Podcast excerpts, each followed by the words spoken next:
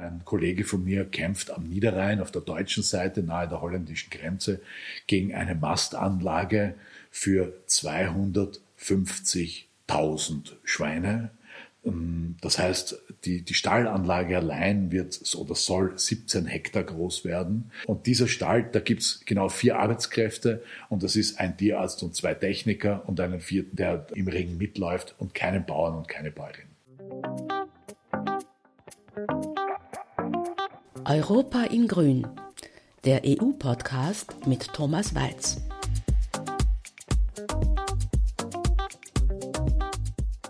Ja, hallo, Theresa Arietta begrüßt euch. Die heutige Podcast-Folge ist nichts für schwache Nerven. Es geht um Tiertransporte. Ein grünes Thema, das Thomas Weiz ein großes Anliegen ist. Im Jänner hat er dazu auch eine kurze Filmdoku veröffentlicht. Ich denke, die Fakten sind schrecklich, aber es sind Fakten.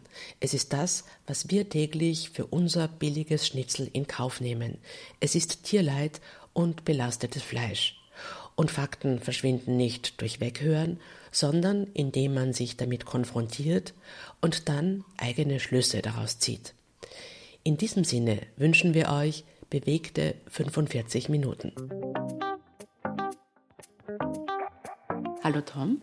Hallo Theresa. Ähm, Tom, du bist äh, seit 1994 Landwirt in der Steiermark und führst ja dort mit deiner Familie einen immerhin 40 Hektar großen Bergbauernhof an der slowenischen Grenze ne? mit Schafen, Hundezucht und was für Tiere sind noch dabei? Ganz viel Bienen. Äh, wir haben äh, über 50 Bienenvölker. Äh, ich bin Bio-Imker seit vielen, vielen Jahren und mache das mit meiner Lebensgefährtin. Und ja, und auch die Forstwirtschaft ist ein wesentliches Standbein. Und dein Hof ist ja ganz genau an der Grenze. Ja, der ist äh, nicht nur an der Grenze, sondern über der Grenze. Der Hof, so wie er äh, dasteht, ist über 300 Jahre alt, die Grenze äh, gerade noch nicht einmal 100. Ein Teil unseres Landes ist in Slowenien und ein Teil unseres Landes ist in Österreich. Du bist ja selbst gar nicht direkt auf einem äh, Bauernhof aufgewachsen. Wie kam es dazu, dass du dann doch äh, einen Bauernhof gekauft hast? Ich bin aufgewachsen in einer gemischten Familie. Mein Vater war Eisenbahner, meine Mutter war vom Land.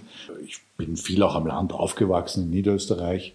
Äh, auch mein Opa war von äh, einem ungarischen Gemüsebaubetrieb. Äh, auch da habe ich viel Bezug gehabt. Für mich ist es die Liebe zur Arbeit in der Natur, mit der Natur.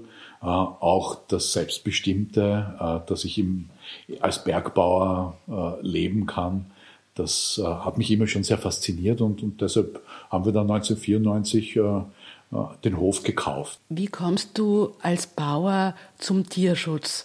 Man muss ja sagen, leider Gottes oder erstaunlicherweise ist das ja beinahe ein Widerspruch. Für mich ist das überhaupt kein Widerspruch.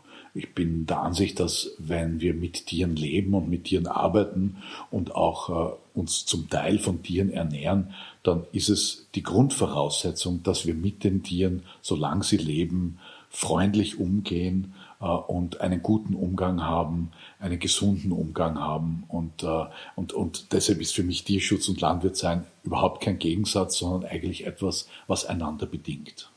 Wie bist du dann als Gründer zum Thema Tiertransporte im Rahmen äh, der EU gekommen? Unsere österreichische klein- und mittelständisch strukturierte Landwirtschaft ist massiv unter Druck aufgrund der Übernahme der Produktionskapazitäten durch die Agrarindustrie. Da geht es gar nicht mehr um Bäuerin oder Bauer, sondern das sind multinationale Unternehmen und Fabriksanlagen, wo äh, weder das Verhältnis zur Natur eine Rolle spielt, noch in irgendeiner Weise ein gutes Verhältnis zu den Tieren. Und aufgrund dieser Agrarindustrie, die den Markt übernimmt, verlieren wir als, als, als Landwirte, Landwirtinnen äh, zunehmend Betriebe. Also jeden Tag sperren zwei bis drei Betriebe zu in Österreich und das hat ganz konkrete Gründe. Und dort habe ich mich dazu entschlossen, dagegen zu halten äh, und, und aufgrund der Tiertransporte auch das ganze System dahinter sichtbar zu machen.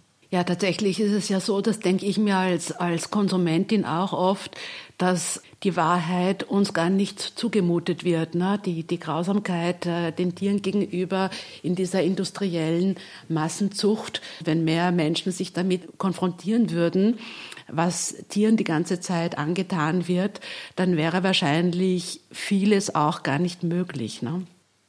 Das ist richtig. Viele Menschen wollen es nicht sehen. Manche, manchen ist es auch gar nicht bewusst, was hinter dem billigen Schnitzel steckt, das man vielleicht im Supermarkt kauft. Und es ändert sich bei vielen Menschen etwas, wenn es sichtbar wird, äh, wie die Produktionsbedingungen sind und was für Tierleid dahinter steckt.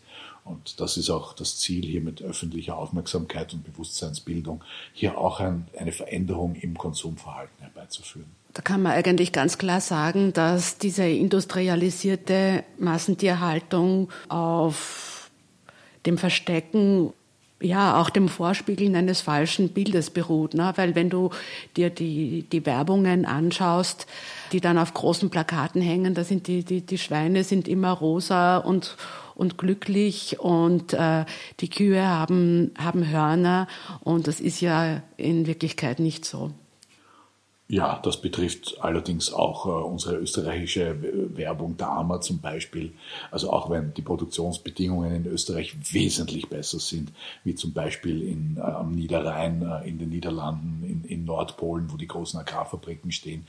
Das ist kein Vergleich, aber so wie es die Werbung darstellt, schaut es leider in Österreich auch nur mehr selten aus. Tom, äh, du hast ja mit deinem Team Ende Jänner einen Kurzfilm, eine Doku äh, in den sozialen Medien veröffentlicht, wo man eben sieht, wie es einem Kalb geht, das äh, in Österreich äh, großgezogen wurde und bis wohin eine solche Reise dann unter Umständen gehen kann. Bitte zeichne doch einmal den Weg eines solchen österreichischen Kalbs nach. Die Kälber werden gerade durch, durch die Milchproduktion und durch den Schwerpunkt auf die Milchproduktion sehr früh von den Müttern getrennt äh, und sind eigentlich ein Überschussprodukt, um nicht zu sagen manchmal sogar eine Art Abfallprodukt einer intensiven Milchwirtschaft. Hm, diese Kälber äh, werden dann meist über die Verbände zusammengesammelt in, in Sammelstellen. Äh, wir waren da in Salzburg, in Bergheim, in der Sammelstelle des österreichischen Rinderzuchtverbandes und des Salzburger Rinderzuchtverbandes. Da werden diese Kälber dann sortiert, neu gruppiert und verkauft und verschickt in die verschiedensten Ecken, zuerst einmal der Europäischen Union. Manche bleiben hier bei uns und werden tatsächlich als heimische Kälber oder Kalbfleisch dann auch gemästet hier bei uns. Äh, viele gehen nach Italien, ähm, wo sie sehr stark auch für den italienischen Markt zu Rindern äh, erwachsen, also durchaus ein Jahr, eineinhalb Jahre alt werden, bevor sie geschlachtet werden. Und viele fahren mit den Transporten, mit den LKWs auch weiter nach Spanien, aber auch Kroatien, wo die Tiere dann äh, gemästet werden. Und zwar äh, zuerst einmal mit Milchaustauscher. Milchaustauscher beinhaltet auch ein wenig Milchpulver, aber gerade die Fette äh, und die Bestandteile, die die Fette bilden, bestehen aus Palmöl. Also in Wahrheit verfüttern wir Urwaldflächen an Kälber, die wir mästen.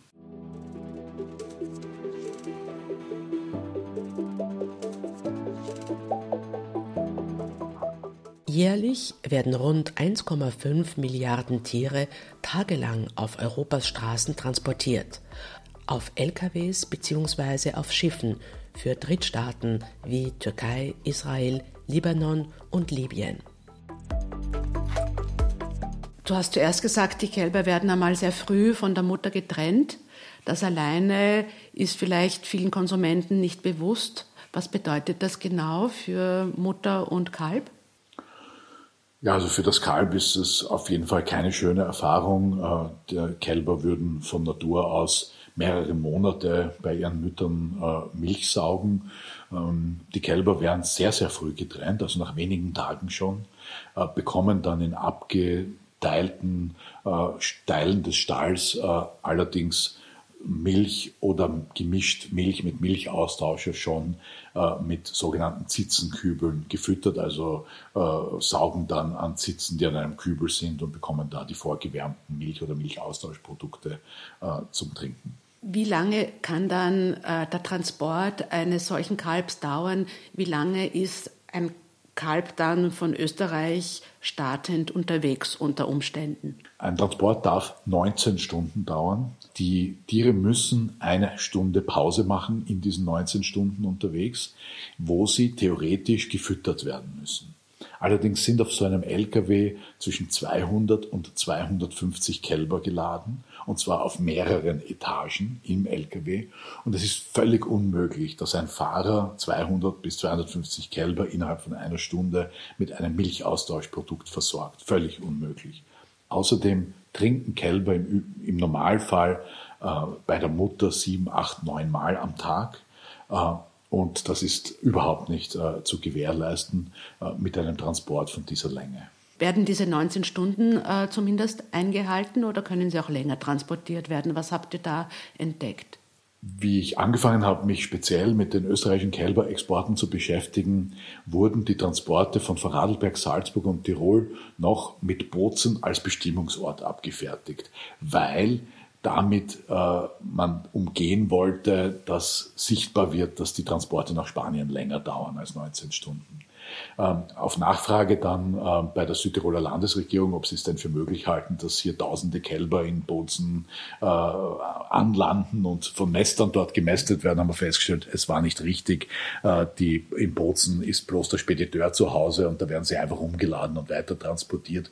Also da wurde nicht ordentlich kontrolliert und auch von Seiten der österreichischen Behörden nicht ordentlich äh, nachgefragt und eigentlich die Transporte illegal abgefertigt. Das haben wir mittlerweile abgestellt. Dazu musste ich leider einen Amtstierarzt anzeigen, der ist mir bis heute böse deswegen. Aber irgendwie musste man die Sache beenden. Äh, mittlerweile ist es so, dass die Tiere in Bozen abgeladen werden, eine 24 Stunden Pause machen müssen und erst dann weiter transportiert werden dürfen. Von Bozen nach Spanien, nach Vic, das ist in der Nähe von Barcelona, geht sich's halbwegs aus in 19 Stunden, ist auch noch knapp. Wie geht's dann weiter für das Kalb? Wick ist auch nur eine Sammelstelle für Kälber, äh, eigentlich auch nicht der Bestimmungsort. Selbst da habe ich Fragezeichen. Äh, und es ist, ich habe noch keine Garantien dafür gefunden, dass die Tiere dort auch wirklich eine 24-Stunden-Pause machen, bevor sie innerhalb Spaniens weiter auf die sogenannten Maststelle verteilt werden. Das heißt, es ist auch sehr schwierig, dass man da überhaupt herausbekommt, was wirklich Sache ist. Das ist keine transparente Angelegenheit. Nein, es gibt zwar ein Datensystem der Europäischen Union, Traces, zu dem die Amtsärzte Zugang haben, wo man eintragen muss, wann welcher Tiertransport wo wegfährt und wo ankommen soll und mit welchen Tieren er beladen ist. Allerdings ist dieses System öffentlich nicht zugänglich, aber auch für Tierärzte nicht zugänglich, auch für Nichtregierungsorganisationen zugänglich, auch für mich als Abgeordneter nicht zugänglich. Äh, und äh, wenn man das öffentlich zugänglich machen würde, dann könnte man das besser nachvollziehen. Wahrscheinlich mit gutem Grund ist das nicht zugänglich. Ja, mit gutem Grund. Natürlich gibt es auch Datenschutzgründe. Ähm, auf der anderen Seite aber zum Beispiel, wenn es um Schiffstransporte geht, kann man auch äh, online verfolgen, wo jedes Schiff sich gerade aufhält. Ähm, also man kann diese Information auch anonymisiert zur Verfügung stellen. Ja, es ist sicher von der Industrie nicht gewollt, äh, dass die Zivilgesellschaft, dass Bürgerinnen und Bürger äh, wissen, wann, wo welcher LKW unterwegs ist.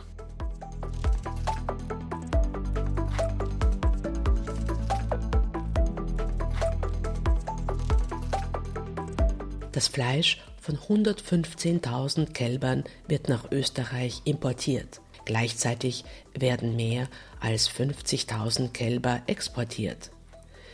Diese Kälber werden in einer globalisierten Welt nach Prinzipien der Gewinnmaximierung herumgeschoben. Ökologische Kosten und Tierleid sind kein Teil dieser Rechnung. Die Importe kommen nicht als lebende Tiere, sondern als Kalbfleisch, ähm, vor allem aus den Niederlanden. Die Niederlande haben in den letzten 30 Jahren äh, riesige Produktionskapazitäten aufgebaut, also riesige Stallanlagen, wo vollautomatisiert die Kälber gefüttert werden. Die Futtermittel kommen in den allermeisten Fällen aus Übersee, aus Brasilien, der Soja zum Beispiel, aus dem Amazonas. Äh, und das billigste Futtermittel ist direkt am Hafen Rotterdam, wo diese Futtermittel anlanden nach Europa. Äh, und damit haben sie einen Wettbewerbsvorteil für die Mast. Und die Anlagen sind, haben eine Größenordnung, wie man das in Österreich nicht kennt. Und äh, da kann, können die Produktionen einfach so viel billiger äh, gemacht werden, als das bei uns einfach möglich wäre. Gleichzeitig aber fallen dadurch, dass Österreich sehr stark in der Milchwirtschaft tätig ist, sehr, sehr viele Kälber in Österreich an. Äh, und äh, es gibt immer weniger österreichische Mäster, weil sie sich mit der Konkurrenz aus äh, den Niederlanden auch einfach schwer tun, mitzuhalten. Das heißt, das österreichische Kalbfleisch ist in der Relation teurer als das holländische. Ja, das ist richtig, das ist teurer, weil es auf kleineren Betrieben produziert wird, weil es mit hochqualitativeren Futtermitteln, die hier bei uns wachsen, äh, produziert wird äh, und, und äh, weil äh, äh, die, die, es ja, wie gesagt, diese, diese Massenstelle so nicht gibt. Wissen die Bauern selber eigentlich, was genau mit ihren Kälbern passiert? Nein, in den allermeisten Fällen nicht. Äh, wir waren ja in dem konkreten Fall, wo wir das, das Kalb verfolgt haben, ähm, eigentlich rückverfolgt haben, weil wir haben das geschlachtete Tier im Libanon gefunden mit einer österreichischen Ohrmarke, da kommen wir vielleicht später noch dazu. Aber aufgrund dessen haben wir dann auch herausgefunden, von welchem Betrieb dieses Kalb ursprünglich losgefahren ist. Wir haben einen Bauern gefunden, den Bauern, der ursprünglich das Kalb verkauft hatte. Und das war ein kleiner, Extrembergbauernbetrieb, also in einem extrem steilen Gelände im hinteren Zillertal in Tirol, äh, der dort Braunvieh hat. Äh, und den haben wir besucht, den Landwirt, und haben ihm gezeigt, wie sein ursprünglich Kalb, später dann gemästetes Rind dann zu Tode gekommen ist, schlussendlich und wo, und haben ihn auch gefragt, wie er dazu steht und ob er das gewusst hat. Und die ganze Bauersfamilie war ganz schön geschockt und, äh, und, und hat Unverständnis äh, ausgedrückt und, und äh, aber die haben das nicht gewusst und haben auch ganz klar gesagt, ja, wenn sie das gewusst hätten, hätten sie dem nie, dem Händler nie das Kalb verkauft.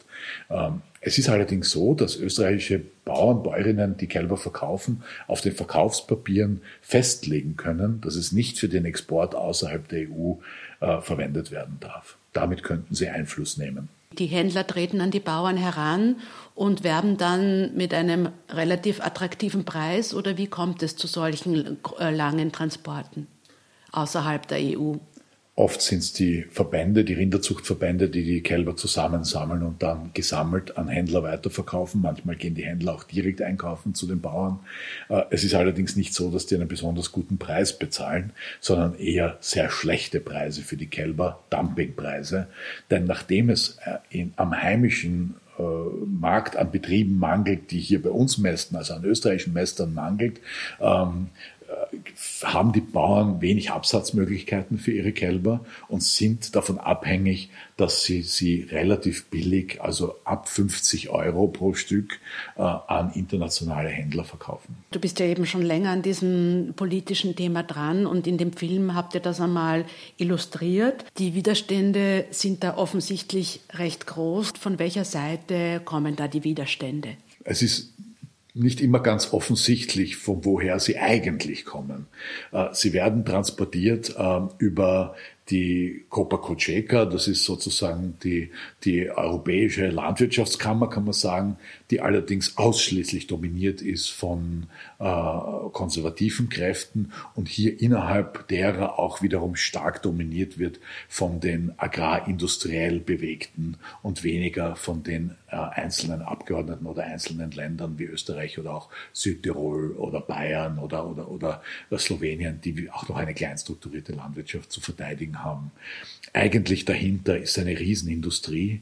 Das sind internationale, multinationale Unternehmen, äh, die hier die gesamten Wertschöpfungsketten unter Kontrolle haben. Also von der Mast der Tiere äh, über die, die Verbringung, also den Transport der Tiere bis zu den Schlachthäusern. Äh, das sind große, große vernetzte Industriekonzerne. Und da geht es schon um eine Menge Geld, äh, auch im Hintergrund. Äh, der Industrie ist es einfach gelungen, große Teile der Produktion und des Marktes äh, den Bäuerinnen und Bauern abzunehmen und das wollen sie auch nicht wieder hergeben. Magst du ein bisschen Einblicke geben, wie eine solche industrielle Tieraufzucht zum Beispiel in den Niederlanden aussieht? Es ist so, dass auch aufgrund der, des großen öffentlichen Interesses neue Anlagen mittlerweile auch höhere Tierwohlstandards äh, mitbringen. Es heißt nicht immer unbedingt eins zu eins, groß ist schlecht oder klein ist gut. Allerdings äh, ein Beispiel, ein Kollege von mir kämpft am Niederrhein auf der deutschen Seite nahe der holländischen Grenze gegen eine Mastanlage für 250 1000 Schweine. Ähm, das heißt, die, die Stallanlage allein wird oder soll 17 Hektar groß werden. Äh, das sind ungefähr 38 Fußballfelder. Nur die Anlage, die Stallanlage. Es, dieses, dieser Betrieb besitzt kein Land dort. Die Futtermittel werden alle importiert. Die kommen mit dem Schifffahrtskanal, mit dem Schiff angeliefert. Die Gülle wird auf das Schiff gepumpt und äh, mit dem Schiff dann aufs internationale Gewässer hinausgeführt und dort einfach in das Meer entsorgt. Denn die Gülleentsorgung ist ein teurer Kostenfaktor in der Schweinemast. Die äh, Schweine bekommen alle dort äh, prophylaktisch oder metaphylaktisch. Das heißt, selbst wenn ein Schwein von den 250 50.000 leichte Krankheitskeime zeigt, kriegen alle Antibiotika. Also faktisch werden alle diese Schweine dauernd mit Antibiotika eingedeckt, auch als Wachstumsförderung. Und, und dieser Stall, da gibt's genau vier Arbeitskräfte und das ist ein Tierarzt und zwei Techniker und einen vierten, der, der, der im, im Ring mitläuft und keinen Bauern und keine Bäuerin. Wir erinnern uns vielleicht an den Dokumentarfilm Bauer Unser, wo ja diese hochindustrialisierte Landwirtschaft ein bisschen nachgezeichnet wurde. Was bedeutet das für äh, die Gewässer, wenn da die Gülle ins, ins Meer geleert wird? Das ist ein Riesenproblem, weil es zu einer Überdüngung der Meere führt und zu einer Verschmutzung der Meere. Ähm, es ist auch sehr problematisch, wenn diese Abwässer über die Flüsse äh, in Richtung Meer gehen. Wir haben überall dort, wo europäische Flüsse, vor allem aus den Intensiv-Agrarregionen, ins Meer kommen, sogenannte Todeszonen in den Deltas, also wo die Flüsse ins Meer gelangen, weil durch die Überdüngung dieser Meeresregionen ein exponentielles Algenwachstum hervorgerufen wird und dieses Algenwachstum den gesamten Sauerstoff aus dem Wasser verbraucht, womit alles Leben abstirbt. Alle Tiere, alle Muscheln, alle Fische, alle Pflanzen, alles abstirbt, äh, weil einfach kein Sauerstoff mehr im Wasser ist. Das sind die Todeszonen, die wir verursachen mit dieser Überdüngung der Meere.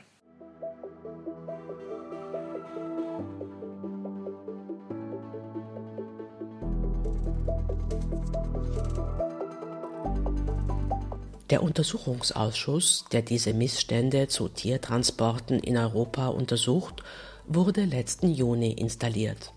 Formal untersucht der Ausschuss die Einhaltung der bestehenden europäischen Gesetze. Tiere sollten möglichst kurz und möglichst wenig transportiert werden. Aber wird mit den bestehenden Gesetzen dieser Gesetzeszweck überhaupt erreicht? Die Kommission hat erkannt, dass das ein heißes Thema ist. Auch unter der deutschen Ratspräsidentschaft gab es durchaus einen Schwerpunkt auf die Frage von Tierwohl, auch unter der Agrarministerin äh, Julia Klöckner. Äh, und in diesem Kontext wurde uns zugesichert, schon am Anfang dieses Untersuchungsausschusses, dass die Kommission basierend auf den Ergebnissen des Untersuchungsausschusses ein neues Gesetz, also eine neue Tiertransportverordnung vorlegen wird. Das heißt, wir machen über Umwege auch schon die Vorschläge für eine Verbesserung der Gesetze. Die aktuellen Gesetze sind die nicht weitreichend genug oder wird deren Einhaltung nicht genau genug kontrolliert? Es ist beides. Zweiteres, die, die mangelnde Kontrolle der Einhaltung äh, führt zu massiven Wettbewerbsverzerrungen quer durch die Europäische Union. Manche Länder nehmen es ernster und schauen genauer hin. Zum Beispiel? Äh, zum Beispiel Dänemark, Schweden, ähm, mittlerweile auch Deutschland, die zum Beispiel Rinderexporte nach Zentralasien mit dem Lkw im Moment nicht abfertigen. Ähm, aber in manchen Ländern wird überhaupt nicht kontrolliert. Und äh, ist das überhaupt kein Thema? Ungarn, Rumänien, da selbst wenn kontrolliert wird, werden kaum Strafen ausgesprochen. Selbst wenn Strafen ausgesprochen werden, dann sind die so klein und so leicht zu bezahlen von den Unternehmen, dass das keinen Lenkungseffekt hat. Ganz dramatisch sind die Schiffstransporte äh, in den Nahen Osten. Bei Schiffstransporten gelten ja nach der Europäischen Tiertransportverordnung, anders als zum Beispiel beim Transport auf dem Lkw, keine maximalen Transportzeiten.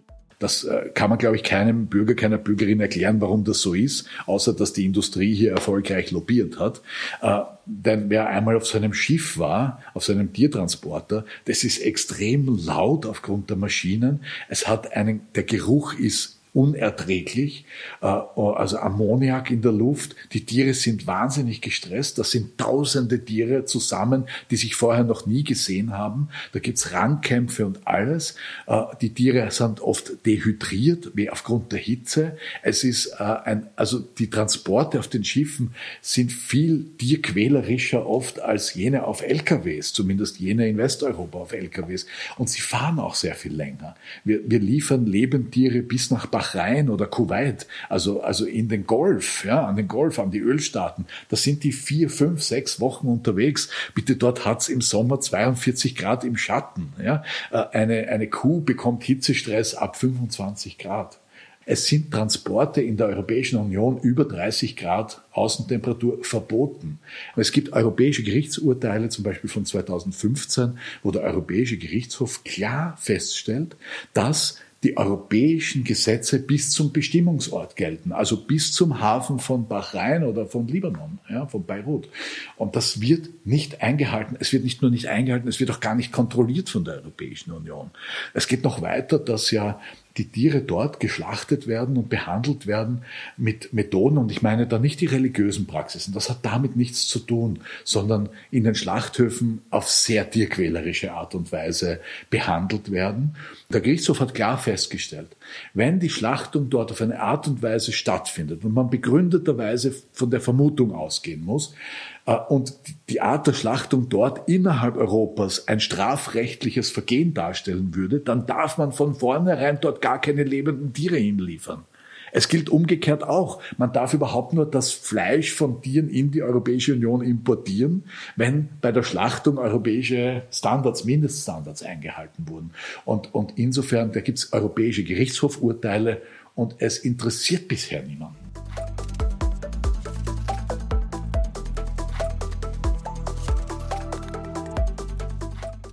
Forderungen für eine neue EU-weite Tiertransportregelung. Keine Langstreckentransporte für nicht entwöhnte Tiere, also Tiere, die nicht von der Muttermilch entwöhnt sind.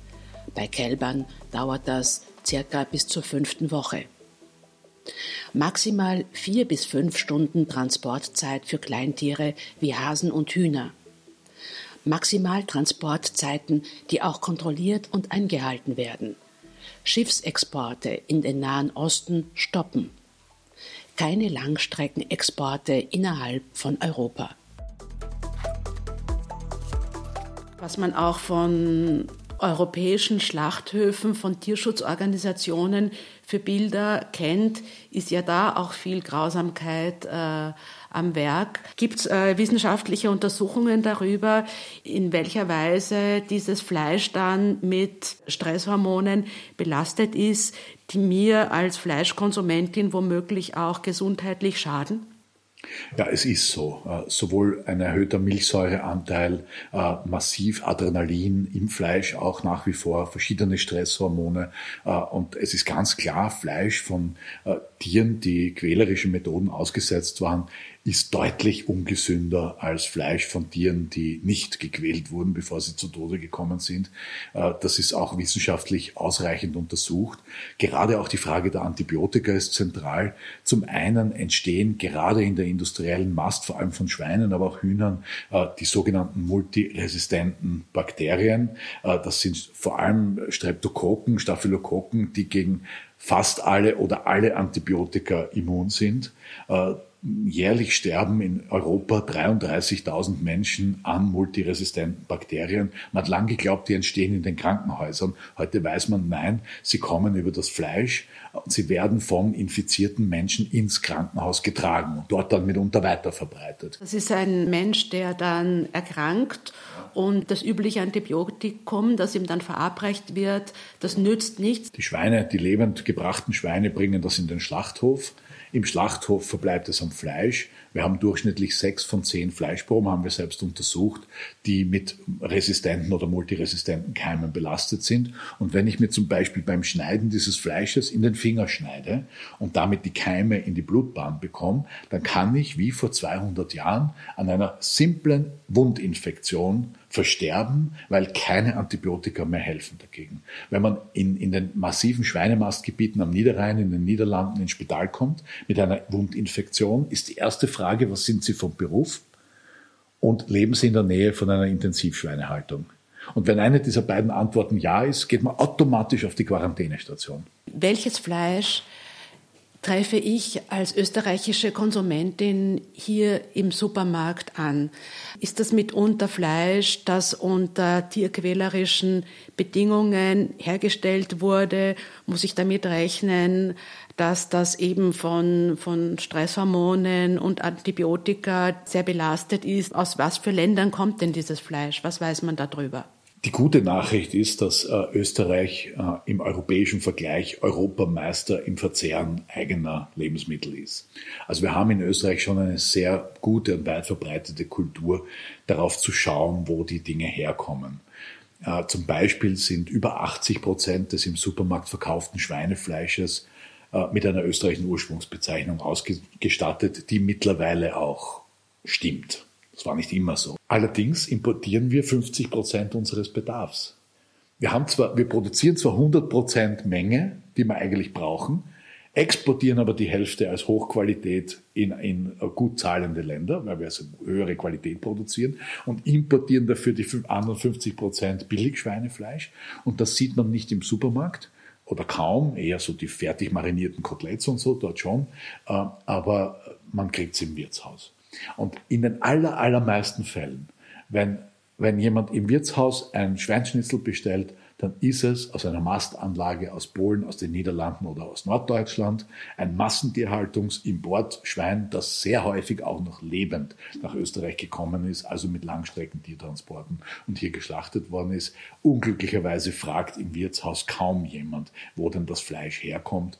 Und das ist auch der Grund, warum wir massiv für eine Herkunftskennzeichnung im Wirtshaus eintreten, dass also die Wirte draufschreiben müssen, wo sie wo das Fleisch herkommt, das sie verwenden, um da die heimische Produktion auch deutlich zu unterstützen. Was habe ich da im Supermarkt für Möglichkeiten, dem genau nachzugehen und zu erfahren, wo jetzt was weiß ich, die Selchfleischfüllung in den Knödeln oder in den Ravioli herkommt oder äh, das Dosenfleisch. Wie, was muss da auf so einer Verpackung draufstehen? Oder, oder wenn, wenn gar nichts draufsteht, ist dann eben diese Unsicherheit gegeben? Wie ist das? Sicher kann man sich nur bei Frischfleisch sein. Da muss die Herkunft angegeben sein, wobei da steht dann entweder zum Beispiel drauf EU oder Non-EU. Also Non-EU wäre dann überhaupt Importe, zum Beispiel aus Brasilien oder so, oder eben Österreich. Ähm, in, bei verarbeiteten Produkten muss es nicht draufstehen. Also wenn man eine Lasagne kauft, eine fertige im Supermarkt, dann kann da alles drin sein. Auch Pferd zum Beispiel, wie wir ja letztens vor ein paar Jahren mitbekommen haben. Aber da wird billigst, billigst, billigst Fleisch verarbeitet.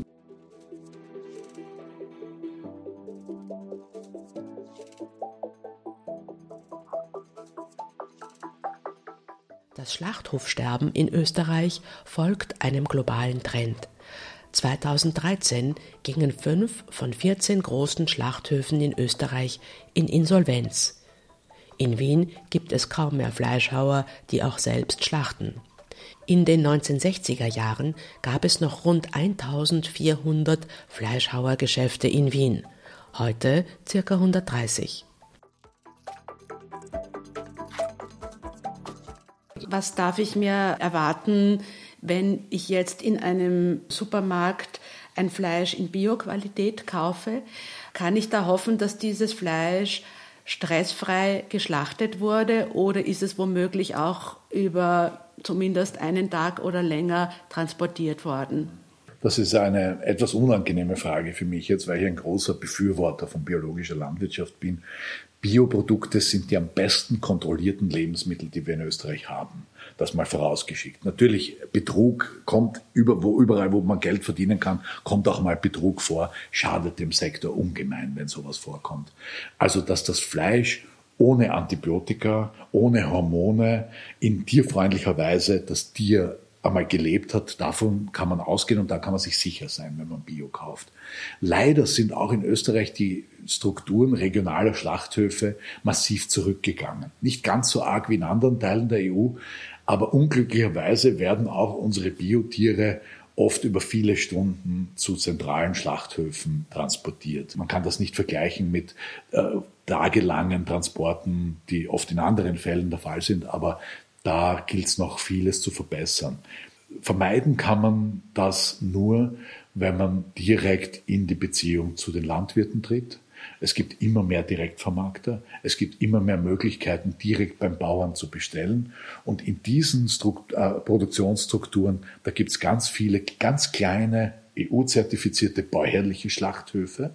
Der ist dann entweder direkt am Betrieb also nur, das ist nicht so groß, das sind vielleicht 50, 60, 70 Quadratmeter insgesamt, aber halt mit top ausgestattet und mit einer Lizenz, mit einer EU-Lizenz. Und dort werden die Tiere dann entweder direkt am Hof oder halt dann gleich beim Nachbarn in der Nähe äh, geschlachtet. Und das ist im Moment die stressfreiste Variante, die es gibt in Österreich.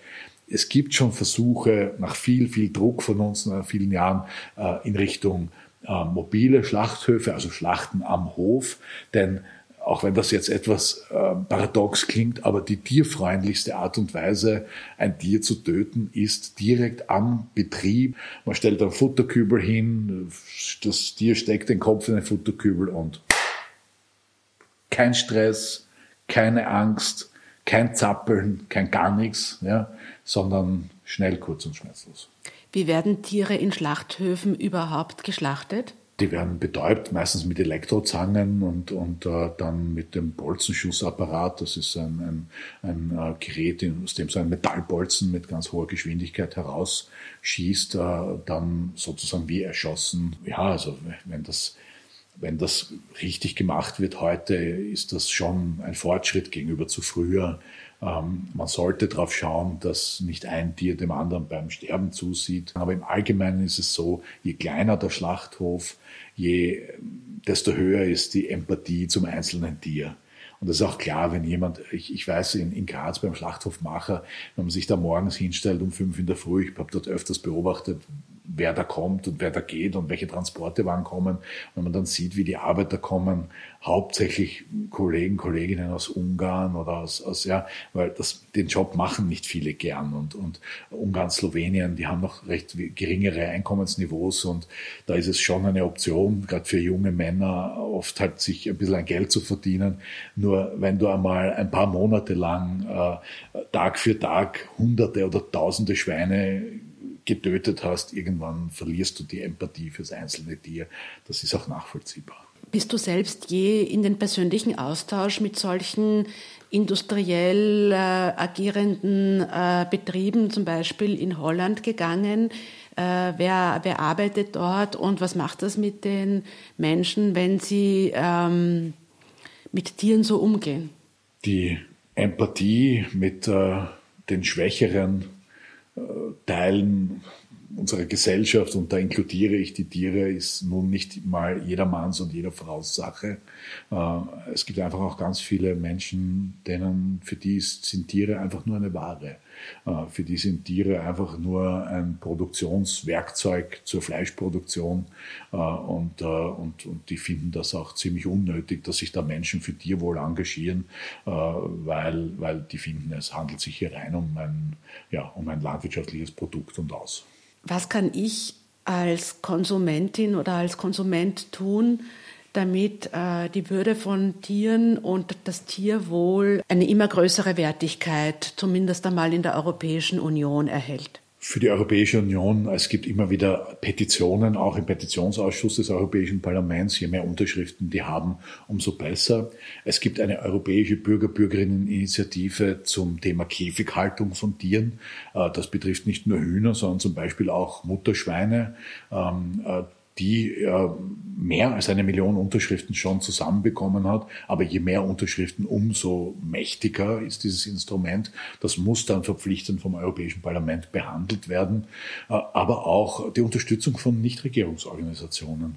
Äh, ich arbeite mit unterschiedlichen NGOs zusammen in dem Bereich äh, und die leisten unfassbar wichtige Arbeit. Das sind die Aktivistinnen und Aktivisten, die oft nächtelang auf der Lauer liegen, die oft Dinge aufdecken und ja, manchmal haben sie schon ein bisschen heftige Methoden auch, mit denen sie arbeiten. Nur, nur sie, sie, das sind halt Bereiche, die halt dem öffentlichen Zutritt und der öffentlichen Einschau halt sonst verschlossen bleiben.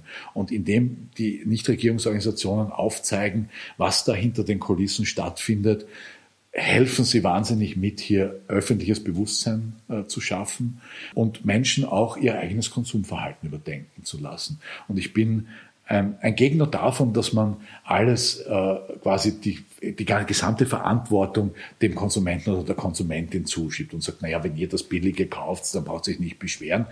Aber es ist schon auch beides. Also wir haben politisch die Möglichkeit äh, äh, einzugreifen und Dinge zu verbessern. Aber wir haben natürlich mit dem, was wir jeden Tag kaufen und mit dem, wem wir unser Geld wofür geben, schon auch ganz schön eine Macht, äh, äh, auf, auf diese Produktionsformen äh, einzugreifen oder einzuwirken. Und es, wie gesagt, es gibt immer mehr landwirtschaftliche Betriebe, die auch direkt vermarkten in die Stadt. Die, das, die, ja, nicht ein, für ein halbes Kilo kommt der Bauer nicht, aber wenn man sich ein bisschen zusammentut und was bestellt, die bringen das bis vor die Haustür.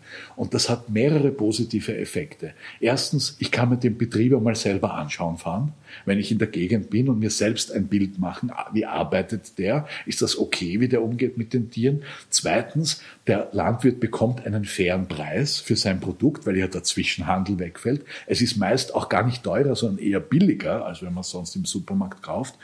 Und man unterstützt damit genau jene Teile der Produktion, die eben auf Tierwohl schauen und gibt genau denen das Geld nicht mehr, die sich einen äh, Dreck um Tierwohl kümmern oder für die das überhaupt kein Anliegen ist. Und damit kann man schon ganz schön viel auch steuernd eingreifen.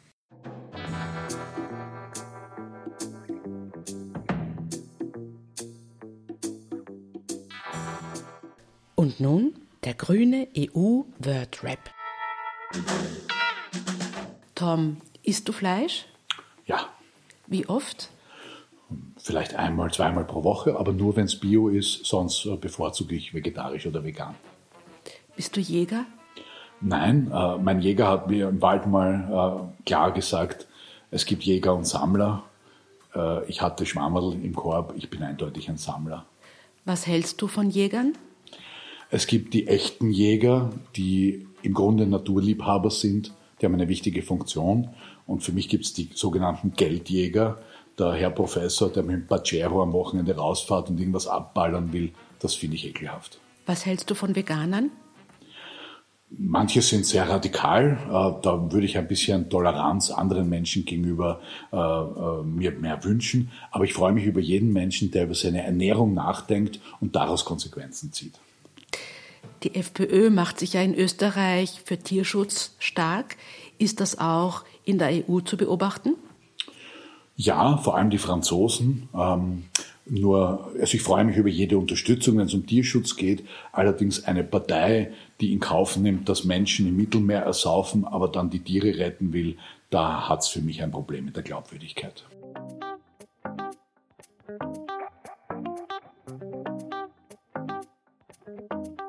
Das war die zweite Folge des neuen Thomas Weiz EU Podcast. Gebt uns gerne Feedback dazu. Toms E-Mail stellen wir in die Show Notes. Wir freuen uns auch über eure Ideen und Anregungen. Was wollt ihr über die EU wissen? Worüber soll Tom in den nächsten Podcast-Folgen sprechen? Wir berücksichtigen eure Anliegen.